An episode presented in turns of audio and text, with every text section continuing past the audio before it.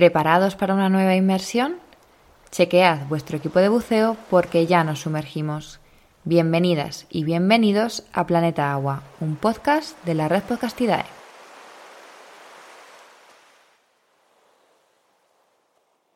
Hoy, en Planeta Agua, nos sumergimos en el Océano Austral para hablar con Pablo Rodríguez Ross. Pablo es doctor en Ciencias del Mar, ambientólogo, especializado en cambio climático y ahora también autor del libro Argonauta, del que hablaremos también un poquito más adelante en la entrevista. Hola Pablo, bienvenido a Planeta Agua y muchísimas gracias por acompañarnos en este episodio. Hola, muchas gracias a vosotros. Bueno, Pablo, la tesis que te ha otorgado el doctorado trata sobre la distribución y el ciclo del isopreno en el océano. Cuéntanos, ¿qué es el isopreno? Bueno, pues el isopreno es un, es un compuesto químico que es un subproducto de la fotosíntesis.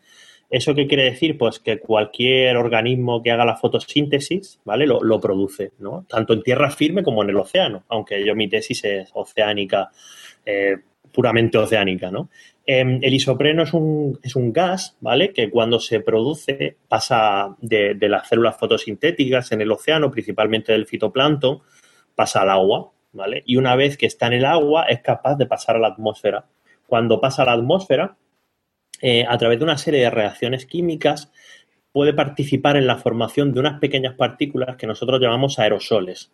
Y alrededor de estos aerosoles es posible que se condensen moléculas de agua. Cuando se condensan varias moléculas de agua, lo que tenemos es una microgotita de agua y microgotita microgotita se forma una nube. En cierto modo, lo que nosotros estudiamos en nuestro grupo de investigación es cómo este gas y otros son capaces de participar en el proceso de formación de nubes. ¿Dónde? En regiones remotas del océano, como puede ser el océano Antártico. Y bueno, nos dices que en el caso del océano es producido por el fitoplancton, pero eh, claro, es un término bastante amplio que incluye muchos grupos. ¿Hay algún grupo de organismos concreto que sea responsable de, la emisión de este, de este compuesto?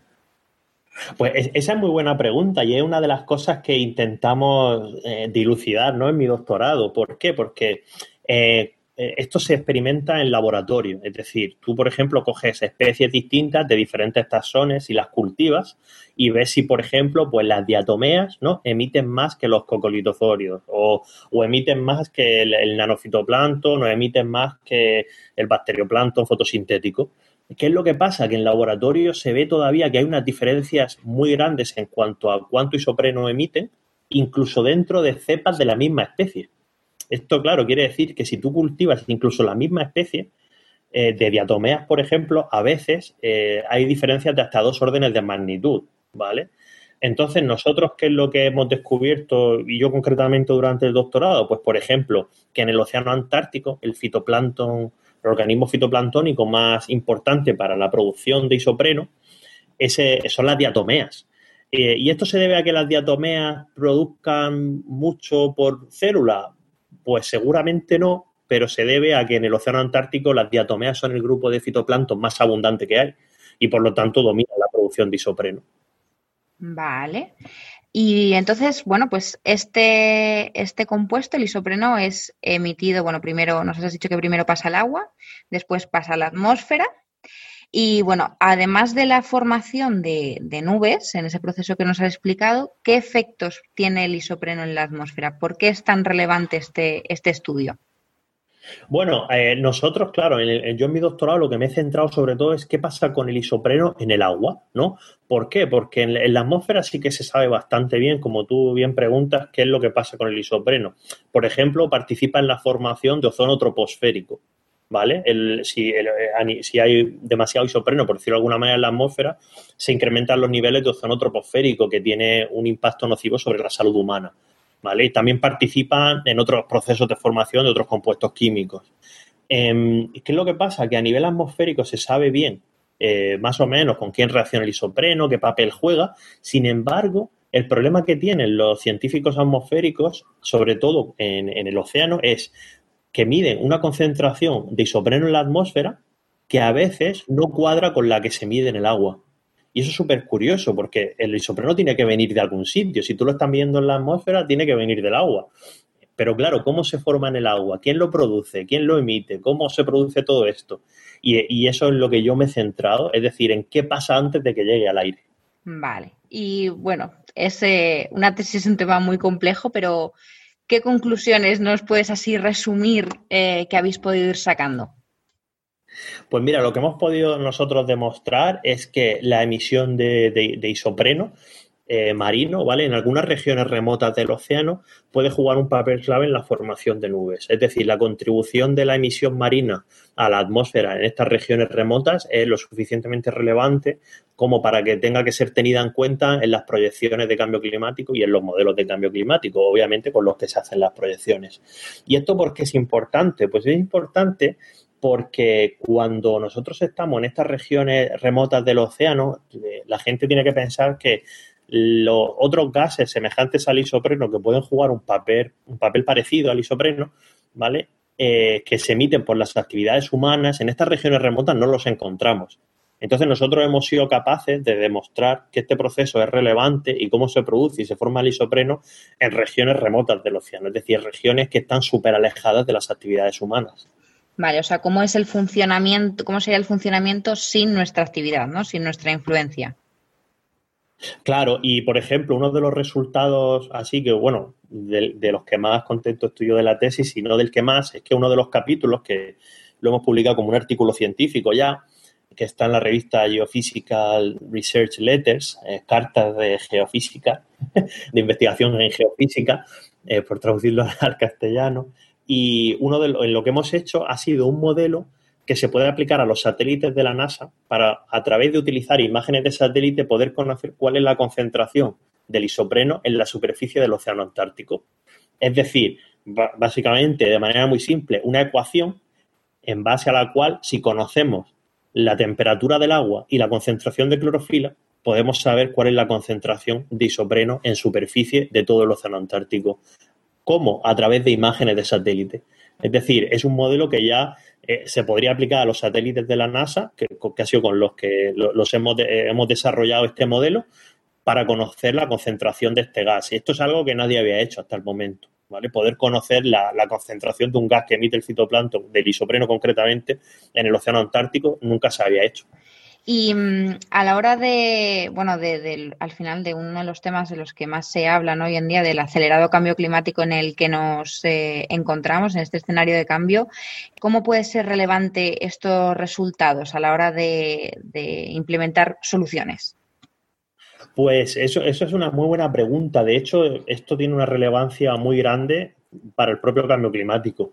Eh, si uno se va a, una de las gráficas más icónicas que, saca el IPCC, el panel intergubernamental de expertos para el cambio climático, eh, que es la, de la, del forzamiento radiativo. En esa, en esa imagen se ve eh, los diferentes procesos que, que existen entre la atmósfera y otros sistemas terrestres, como puede ser la biosfera, la criosfera, ¿vale? Y se ve qué elementos, ¿vale? calientan o enfrían el clima de manera muy simple. Entonces vemos, por ejemplo, que el CO2 sabemos que calienta el clima. Otros gases de efecto invernadero también representan una contribución positiva al forzamiento radiativo, es decir, calientan el clima. ¿Qué es lo que sucede? Que también hay elementos que enfrían el clima. Hay elementos que sabemos que enfrían. Sin y hay otros, por ejemplo, estos procesos que te estoy hablando yo de las nubes en regiones remotas y la interacción entre los aerosoles atmosféricos y la formación de nubes y tal, que en, promedio enfrían el clima, o sea, nos ayudan a, digámoslo así, de una manera muy poco rigurosa, pero bueno, a, luchar contra el cambio climático, ¿vale? Sin embargo, la incertidumbre asociada a dichos procesos es la más grande de todos los eh, fenómenos del forzamiento radiativo. Es decir, eh, posiblemente mm, en los modelos climáticos de lo que menos sepamos es de estos procesos de formación de nubes en regiones remotas del océano. O sea que contribuir a cómo se producen estos fenómenos es, en cierto modo y en última instancia, mejorar los modelos de cambio climático actuales.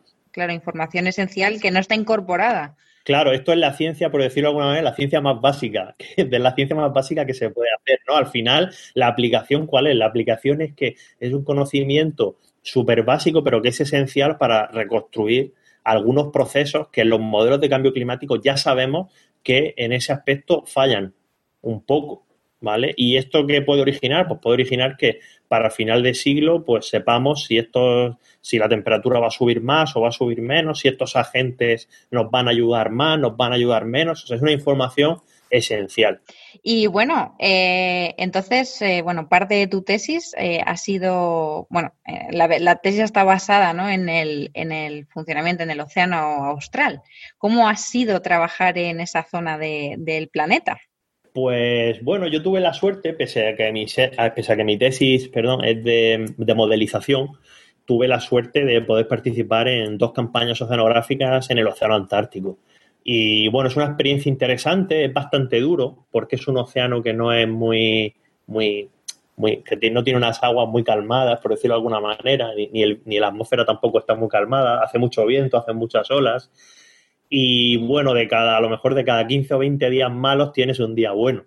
Y bueno, es una experiencia científicamente también súper interesante porque es un océano de grandes cambios. Con esto que quiero decir, que cuando estás en el océano Antártico abierto, pues a lo mejor hay zonas donde no hay mucha vida, pero luego te acercas a las islas o a algunos, algunas zonas del océano Antártico donde hay, donde hay mucho fitoplancton y por lo tanto las redes tróficas están ahí a tope funcionando y, y te encuentras pues una cantidad de vida que es difícil de ver en otro sitio del planeta. Y en este, cuando ibais en esas expediciones, ¿qué experimentos llevabais a cabo? ¿Qué procedimientos poníais en marcha? Pues esa es una pregunta buenísima, pero es súper complicada de responder porque sería larguísimo. La gente tiene que entender que la oceanografía se diferencia del resto de ciencias en, bastantes cosas, ¿no? Y una de ellas, pues por ejemplo, la oceanografía que nosotros hacemos es que, claro, implica eh, fletar un barco, ¿no? Con un montón de gente, ¿vale? Y enviarlo a la otra punta del mundo. Esto, como cualquier persona puede suponer, es caro. ¿Vale? O sea, es decir, es muy caro un barco, eh, simplemente a nivel de gasolina es que estamos hablando a lo mejor 20.000 euros, 30.000 euros diarios, ¿vale? O sea, es decir, solamente a nivel de gasolina y mantenimiento del barco. Entonces, como es tan caro, ¿qué es lo que sucede? Que tú no vas a enviar en un barco solo a un grupo de investigación pequeño a hacer una cosa en concreto pequeña, sino que por lo general se, te llevas a todo el mundo que puedes, ¿vale? ¿Eso qué quiere decir? Que hay muchos grupos de investigación a la vez trabajando en el mismo sitio. En nuestro caso, por ejemplo, en la campaña Pegaso en 2015, que la lideraba mi director de tesis, Rafael Simó, del Instituto de Ciencias del Mar de Barcelona, eh, pues había, como, como nosotros estudiábamos, como decía al principio, la integración, ¿no? En cierto modo, entre el océano y la atmósfera, pues había gente investigando la atmósfera y gente investigando el océano. esto que parece bastante obvio y bastante simplón, eh, tiene unas implicaciones bastante serias. Entre ellas, pues que la metodología de trabajo era súper distinta y los experimentos, por lo tanto, también.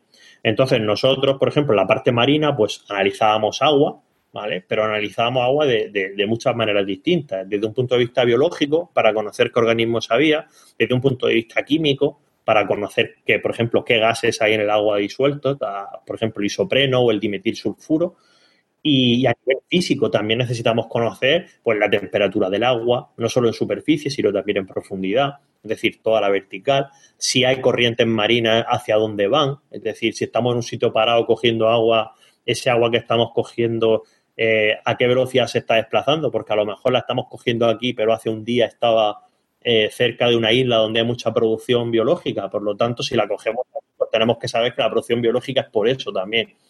Y luego la gente de la atmósfera pues tenía un montón de aparatos pues enganchados también a diversas partes del Book Experience en este caso y, que iban midiendo pues una serie de parámetros atmosféricos y al final lo que nosotros intentamos es de aunar las dos cosas, qué es lo que estamos viendo en el aire y qué es lo que estamos viendo en el agua en un momento determinado. Qué interesante, me suena increíble. Intenta, vamos a intentar trasladarnos a, un día en ese barco, que lo tengo, el barco que se me viene a la cabeza es casi, bueno, pues eh, típico de documental de la Antártida, de, rompehielos. ¿Cómo era ese barco, Pablo? Pues, eh, por ejemplo, el, en el buque Hesperides, por decirlo de alguna manera, es semi-rompehielos. Claro, tú al final te das cuenta de que por muy rompehielos que sea, por muy rompehielos que sea, eh, el buque al final el hielo mm, cuando choca contra el buque te da, te da miedo porque suena como un estruendo súper bestia y claro, es que te das cuenta de que el barco, por muy grande que sea, eh, no es tan grande en comparación con los icebergs, ¿no? Y, un día a día allí, pues, pues yo, por ejemplo, hace poco, además lo tengo por aquí escrito, cómo era un día a día. Nosotros ahí en el Experience nos despertamos a las siete y media de la mañana, ¿vale? Y a las 8 de la mañana ya desayunábamos. A las 9, pues ya teníamos el primer muestreo del día. O sea, te decía, a las 9 de la mañana ya, pues los que cogíamos agua íbamos a coger agua y los que iban al aire iban al aire y tal. A las 11 eh, teníamos una, parada de, para almorzar, luego a la 1 de la tarde comíamos y a las 4 de la tarde otra vez a trabajar. ¿Vale? Así hasta las 7 y luego hasta las 7 y cuarto la cena. O sea, a las 7 y cuarto la cena, ¿eh? Y el buque era español. O sea, quiero decir, que es que no es, un tema de que, de que, de que estuviéramos en un sitio internacional, sino de que los buques se trabaja con ese horario, ¿no? Y, y, a la, y ya, bueno, pues ya, pues luego tenías un rato después, pues desde las 8 que acabases de cenar hasta las 9 o las 10 que ya, ya te acostabas porque estabas súper cansado. Entonces, al final, con esto lo que quiero reflejar es que dentro del, cuando estás en el buque, básicamente lo que haces es trabajar. O sea, trabajar, comer y dormir, porque, eh, como te decía al principio, eh, es, muy caro que, sea eh, una expedición científica, entonces hay que aprovechar todos los minutos del día.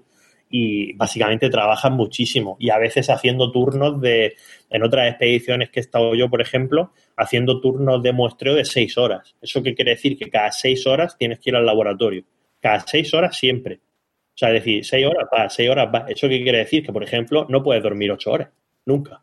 Porque si cada seis horas tienes que ir al laboratorio, entonces pues al final vas durmiendo, pues, pues cada día pues duermes cuatro horas, luego otras cuatro, luego vas medio zombie, luego, y, bueno, al final también desde un punto de vista de la salud, pues no es muy, muy saludable seguramente, pero bueno, es una experiencia.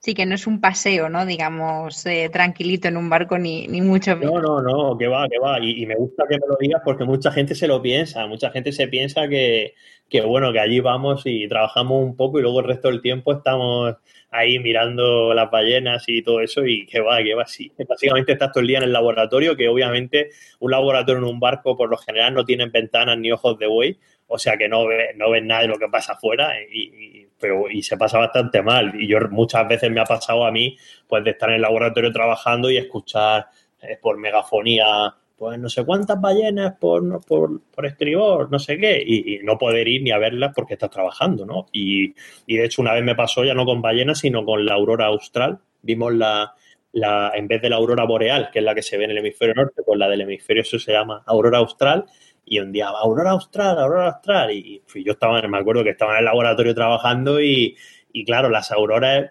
depende ¿no? del momento, pero a veces no están ahí todo el rato el cielo verde para para que tú lo veas. O sea, a lo mejor pasa media hora y desaparece. ¿no? Entonces, claro, yo estaba allí y corriendo acabé el trabajo eh, como pude y al final subí la pude ver, pero hubo mucha gente que ni la vio, ¿no? Y la tuvo que ver otro día. Entonces, bueno, que al final no son, no son viajes, son expediciones científicas. Está guay porque vas a esos sitios y ir a un sitio así está muy guay, pero ¿sabes lo que está más guay de ir a un sitio así? más guay que ir. O sea, bajo mi punto de vista, solo una cosa más guay que ir que te paguen por ello. O sea, si ya encima te pagan para que vayas, ya eso ya es el sumo. ¿Y cómo, qué tipo de material se utiliza en una expedición así? Para eh, hablas además de un de un océano, pues que normalmente no está calmado ni muchísimo menos. ¿Qué material es el que se utiliza en oceanografía para las muestras de agua y demás? Pues mira, para coger las muestras de agua básicamente se hace de dos maneras, eh, de dos maneras principales, ¿vale? Una es lo que llamamos el sistema de, continuo o el sistema de bombeo continuo. ¿Y eso qué es? Pues eso es que los buques de investigación oceanográfica tienen una, en el, casco del, buque, ¿no? Que la parte que está sumergida, tienen un, agujero, ¿vale? Al cual va conectada una manguera, ¿vale? Bueno, más que una manguera, una tubería. Eso lo que hace es que mientras el barco va navegando con un sistema de bombeo, va chupando agua, ¿vale? El barco va como si fuera como si fuera una jeringuilla. No es como si el buque llevara una jeringuilla debajo en la cual va succionando agua del océano. Y lo, y lo chulo y lo interesante a nivel de trabajo es que esa canalización de tuberías llega hasta el laboratorio. ¿Eso qué quiere decir? Que tú en el laboratorio tienes un grifo de agua dulce normal, ¿vale? Un, grifo como el de tu casa, pero luego hay otros grifos que son los del continuo, que están en el mismo sitio. Entonces tú abres en el laboratorio el grifo y lo que te está saliendo es el agua del mar que tiene debajo del barco. O sea, entonces, claro, es una cosa eh, alucinante porque no tienes que echar un cubo por la borda, ¿no? Y, coger el agua ni nada de eso, aunque es algo que, yo, he tirado el cubo y, me he cargado varios cubos haciendo eso, pero, pero lo chulo es que tú abres un grifo, entonces ya tienes un flujo constante de agua de la que está ahí debajo.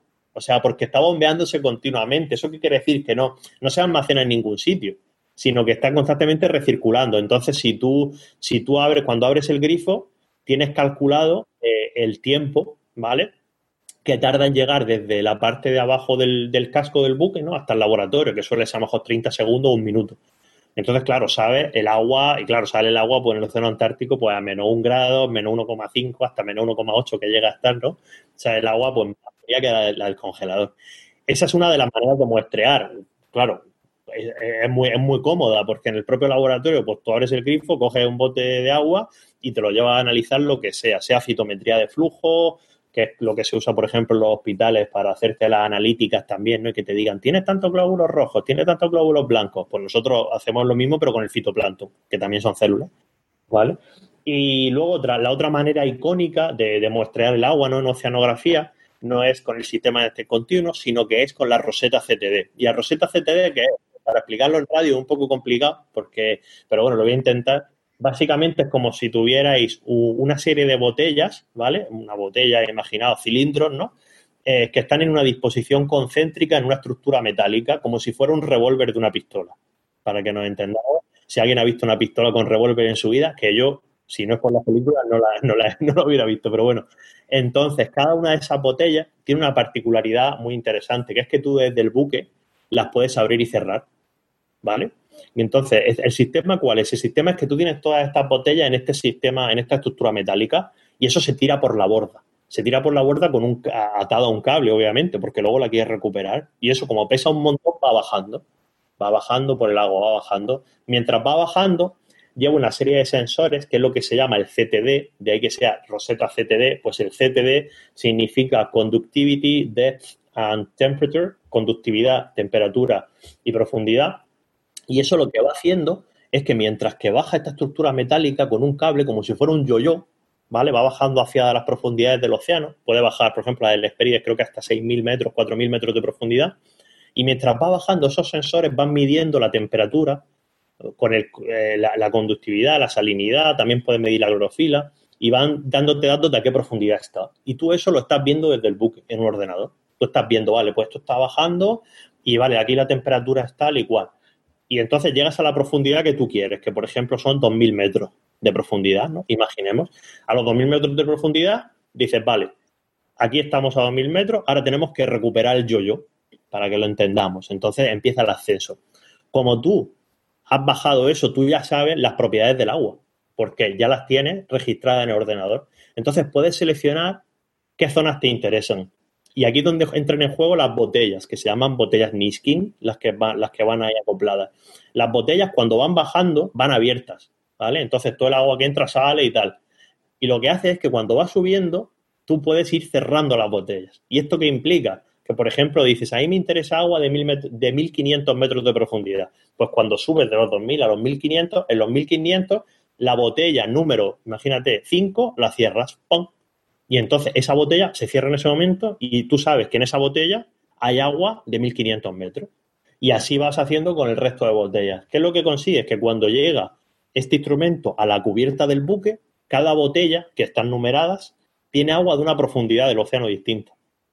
Entonces, claro, de esta manera tú puedes muestrear en profundidad el océano. O sea, porque, eh, a ver, a, lo mejor a 20 metros pues puedes enviar un buzo, pero a, a, a 100 metros o 200 metros como no lo hagas con un submarino y un submarino carísimo, no hay manera de hacerlo. Entonces, este instrumento que es la Rosetta CTD es posiblemente el instrumento de investigación oceanográfica más famoso y más icónico que ha existido desde los, bueno, durante el siglo pasado, incluso este.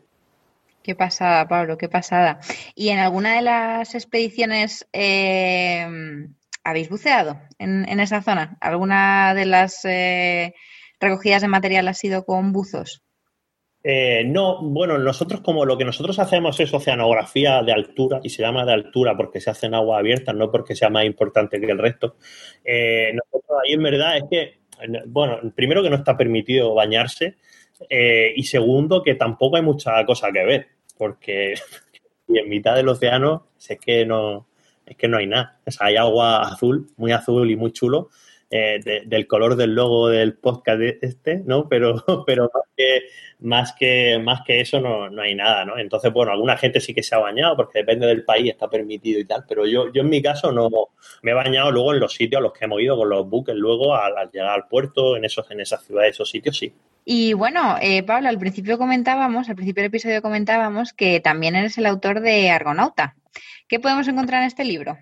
Pues Argonauta es mm, básicamente lo que, lo que, todo lo que te he contado a ti y más cosas. Entonces, ¿qué es lo que he hecho yo con el libro este? Pues, bueno, un poco la historia así resumida fue que a raíz de una entrevista en la radio, una editorial pequeña de, Murcia se puso en contacto conmigo, la editorial Raspabook, y me dijeron, oye, eh, nos gustaría que escribiera un libro de lo mismo que has contado en la radio, con, semejante a lo que he contado aquí, ¿no? En este podcast.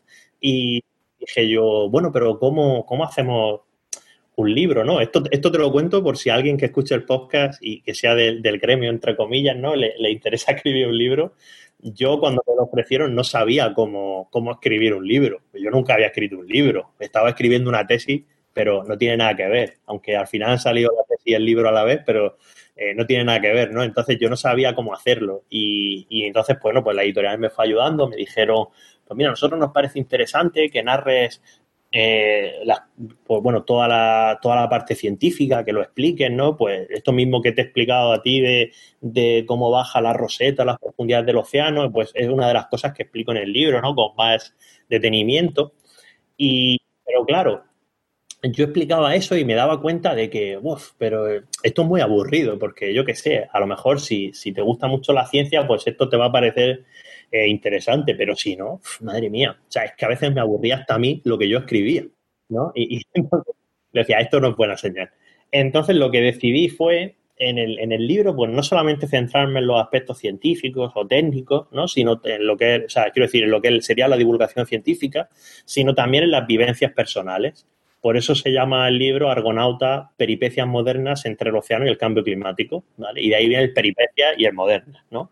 Entonces, ¿qué, es lo que cuento? Pues no solamente la ciencia, sino también, pues, muchas de las cosas que hemos hablado en este podcast. Pues, por ejemplo, cómo se prepara una campaña oceanográfica, o cómo es el día a día en un buque de estos, o qué es lo que pasa cuando surgen problemas, que es algo que muchas veces en divulgación científica no se explican, ¿no? Los problemas, porque la ciencia al final, yo quiero que la gente que escuche este podcast sepa que el 99% de del tiempo que tú trabajas en ciencia eh, significa hacer las cosas mal. O sea, tú el 99% del tiempo las cosas las haces mal.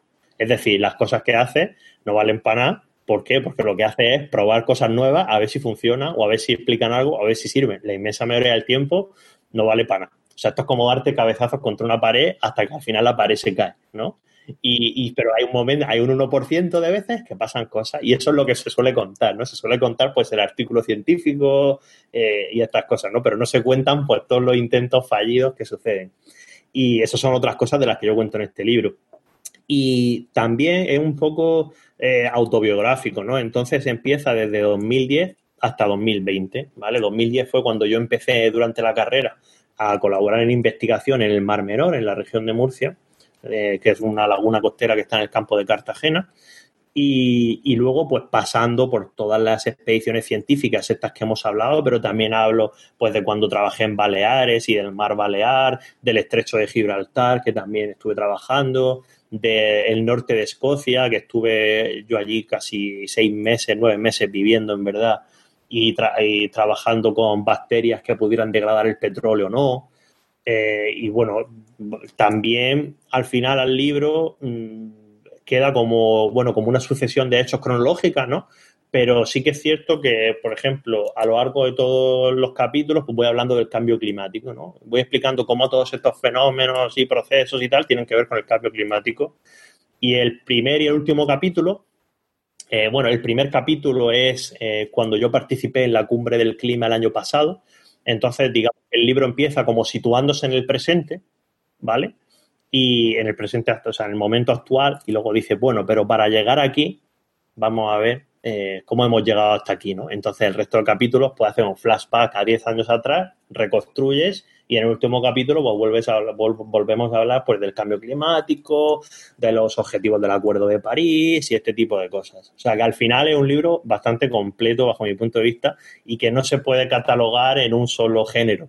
¿No? no se puede, para, bajo mi punto de vista, no se puede catalogar solo en divulgación científica, porque de hecho es un libro que desde el punto de vista de la divulgación científica no creo que a mucha gente le interesase, pero tampoco se puede catalogar como un libro de viajes, porque como hablábamos antes, esto no son viajes. y tampoco se puede catalogar a lo mejor como, una novela, porque en cierto modo no es una historia, eh, una novela basada en hechos reales, ¿no? Entonces, bueno, es un formato interesante en el sentido de que en otros países, sobre todo en lengua anglosajona, sí se usa mucho, ¿vale? Hay muchos autores que escriben sus libros así, ¿vale? Basado, explicando ciencia, pero también focalizando en las vivencias personales. Y yo creo que aquí a nivel, en cuanto a autores españoles, yo no sé si alguien ha hecho algo parecido. O sea, que a ver cómo sale el experimento. Genial, qué ganas de leerlo. Y bueno, nos has mencionado así un poco por encima que, empezaste realmente, eh, bueno, en, trabajando en ciencia en la región de Murcia, eh, en el Departamento de, Ecología de la Universidad de, esta zona. Y nos has mencionado el Mar Menor. Puede que alguien que nos esté escuchando no conozca la situación tan crítica en la que se encuentra esta región. ¿Cómo podrías resumirnos un poco eh, este tema, Pablo? Pues bueno, al final lo que sucede con el Mar Menor ya viene de largo, ¿vale? Ya son muchas décadas que la, la laguna costera está en una situación tensa, ecosistémicamente hablando, ¿no? Es una laguna que para la gente que no lo entienda, pues tiene, está en una cuenca agrícola, es decir, hay mucha agricultura, hay muchos vertidos agrícolas que se vierten a la misma, pero tradicionalmente también llegaban vertidos de la zona minera, que está también en la cuenca adyacente. Eh, luego tiene también una cierta presión turística, ¿vale? Y bueno, es un ecosistema que ha estado muy tensionado y que ha sido una maravilla cómo ha podido resistir tantos años sin llegar a la situación actual. Pero la situación actual era algo que iba a pasar en un momento a otro y efectivamente pues ha pasado. Y para que la gente lo entienda, pues básicamente lo que se está produciendo en la laguna del, costera del Mar Menor es un proceso de eutrofización. Proceso de eutrofización que significa en griego mucha comida. ¿Y eso qué significa? Pues que hay muchos nutrientes procedentes de la agricultura que originan que las comunidades fitoplanctónicas, las que hacen la fotosíntesis en la laguna, crezcan desmesuradamente, así como las algas que viven en, en sus fondos. Esto origina que cada vez llegue menos, menos luz ¿vale? A las praderas de, plantas que hay en el fondo y se produce una situación de falta de oxígeno, de anoxia y origina pues que toda esta vegetación vaya muriendo y al final pues en vez de una laguna costera de aguas prístinas pues tenemos un eh, sistema que puede llegar a parecerse más a un pantano o a un pantano, bueno, mejor que un pantano, un, ¿cómo se llamaba donde vivía ese rec? Eh, una ciénaga. Eh, ciénaga, pues eso, más a, más a una ciénaga. Y, bueno, pues eh, ahora mismo está sufriendo un proceso fuerte de este tipo, eh, que la solución para que deje de producirse es, por un lado, que cesen los vertidos de, nutrientes del campo agrícola de al lado, así como que cuando se produzcan eventos de lluvia, pues se evite que todos los sedimentos lleguen a, la laguna costera porque al final la van colmatando poco a poco.